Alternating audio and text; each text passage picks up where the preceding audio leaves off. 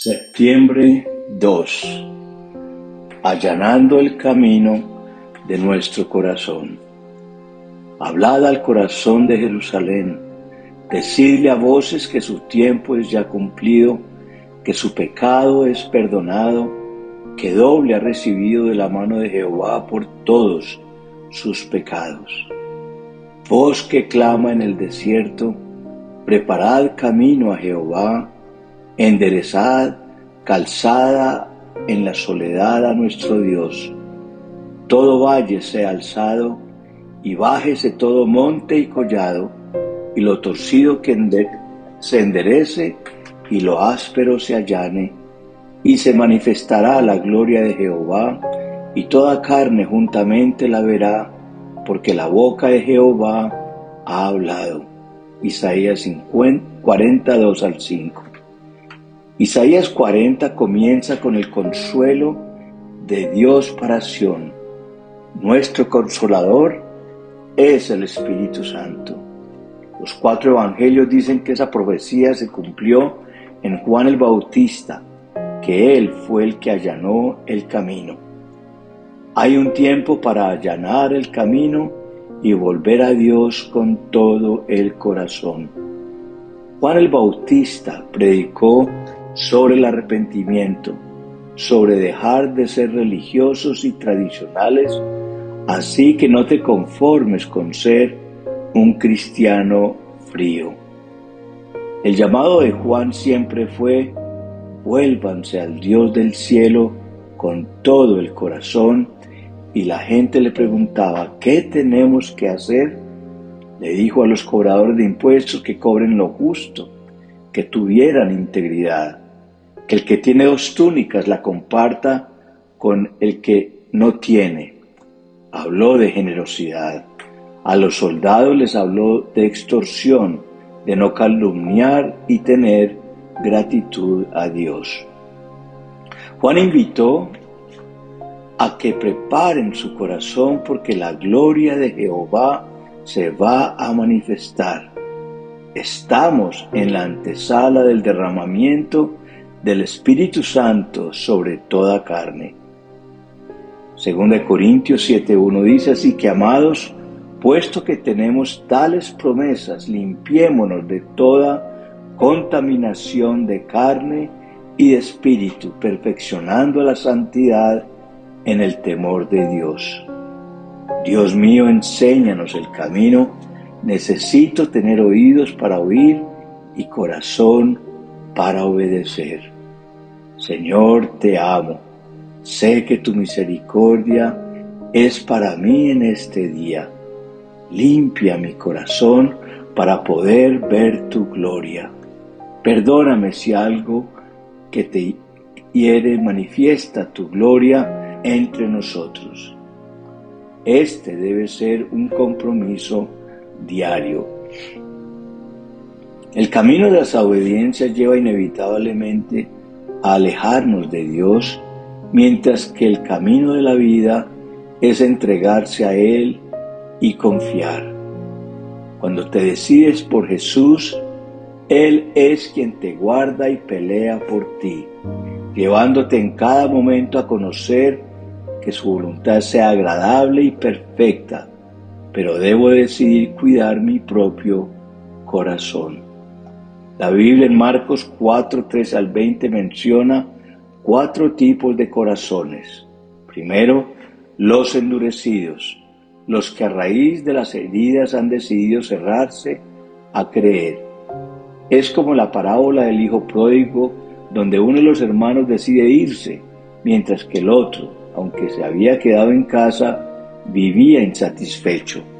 Lo tenía todo, pero no disfrutaba de nada escondía una frustración secreta que no le permitía ser feliz. Cuando uno no está abierto a tratar con las frustraciones, los pequeños enojos se transforman en grandes raíces de amargura. Segundo, los de poca raíz son quienes reciben la palabra, pero en medio de las pruebas se olvidan de ella y tropiezan tomando malas decisiones. Tercero, los que crecen entre espinos. Son quienes creen en Jesús, pero las preocupaciones y los entretenimientos de la vida van apagando su fe. Cuarto, los dispuestos son quienes a pesar de sus fallas creen y se dejan llevar por Dios. En este tiempo tenemos que permitirle al Espíritu Santo que nos lleve y limpie el corazón y avanzar en la fe. En la medida que crees y te has acercado a Jesús, ya eres un nuevo hombre o mujer y tienes un nuevo nombre. En Isaías 62, 2 al 4 leemos, Las naciones verán tu justicia y todos los reyes tu gloria. Recibirás un nombre nuevo que el Señor mismo te dará. Serás en la mano del Señor como una corona esplendorosa, como una diadema real en la palma de tu Dios. Ya no te llamarán abandonada, ni a tu tierra la llamarán desolada, sino que serás llamada mi deleite. Tu tierra se llamará mi esposa, porque el Señor se deleitará en ti y tu tierra tendrá reposo. Vemos cómo Dios nos da una nueva identidad, aunque nosotros mismos nos hayamos etiqueteado con algún rótulo tal como el egoísta, la ansiosa, el amargado, la limitada, etc. Dios no desea que continuemos viviendo de acuerdo a nuestra limitación, sino conforme a sus maravillosos planes. Tenemos el ejemplo de Abraham, que significa Padre enaltecido, a quien el Señor le cambió el nombre por Abraham, Padre de multitudes. O también cuando Jesús llamó a Simón, significa junco, y le cambió el nombre por Pedro, que significa roca. La clave está en obedecer la voluntad de Dios. Eso nos lleva a tomar la decisión de crecer espiritualmente, de estar en la voluntad del Señor, tal como declara la palabra en 2 de Pedro 3:18. Más bien, crezcan en la gracia y en el conocimiento de nuestro Señor y Salvador Jesucristo. A Él sea la gloria ahora y para siempre. Amén. Y ya no vivir conforme al nombre del que nos hemos aferrado, sino el que está de acuerdo a la nueva identidad victoriosa de Dios. El buen corazón es el que está preparado para que Dios lo cambie y se produzca ese crecimiento espiritual sin límites, siguiendo a Dios en todo tiempo. En el Antiguo Testamento vemos que el pueblo giraba en torno a la gloria de Dios.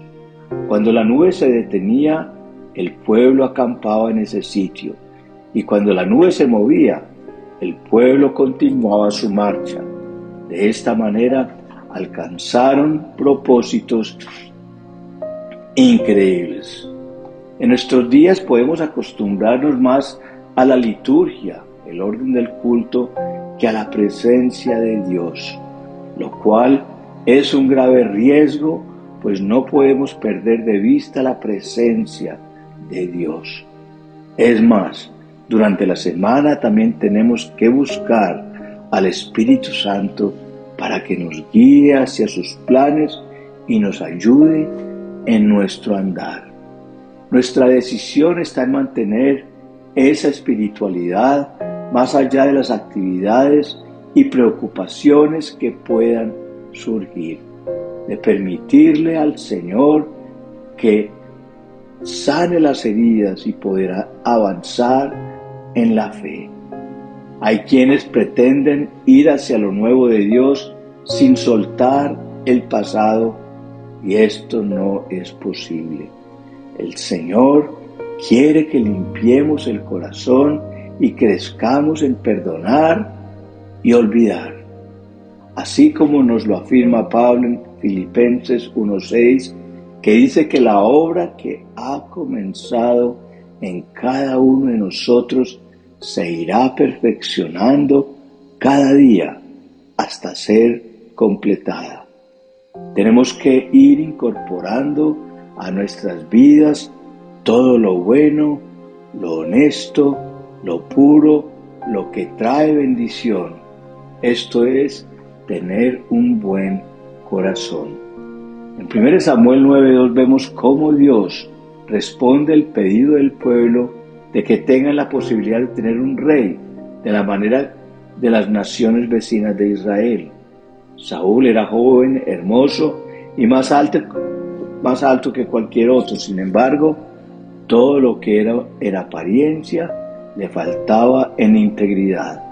Su corazón no era recto, pues estaba repleto de envidias, inseguridades y altivez. En 1 Samuel 13, 13 al 14 vemos cómo Dios quería darle todo a Saúl, pero él se había enaltecido y se había apartado de la voluntad y los preceptos del Señor. Fue así como Dios buscó a alguien conforme a su corazón como David. Se está levantando una nueva generación de Davides que están desesperados por atrapar la presencia de Dios y rendirse bajo su voluntad. Dios quiere ungirte para que logres lo que nunca antes se había logrado, pero para alcanzarlo es necesario que te decidas. ¿Qué camino elegir? ¿Estás dispuesto a dejar el pasado atrás y avanzar con un corazón limpio hacia lo que Dios tiene por delante? Esa es la decisión que el Señor está esperando de ti. Ya no eres el que creías que eras, sino que tienes un nuevo nombre espiritual. Hay mucha riqueza cuando nos decidimos por Jesús.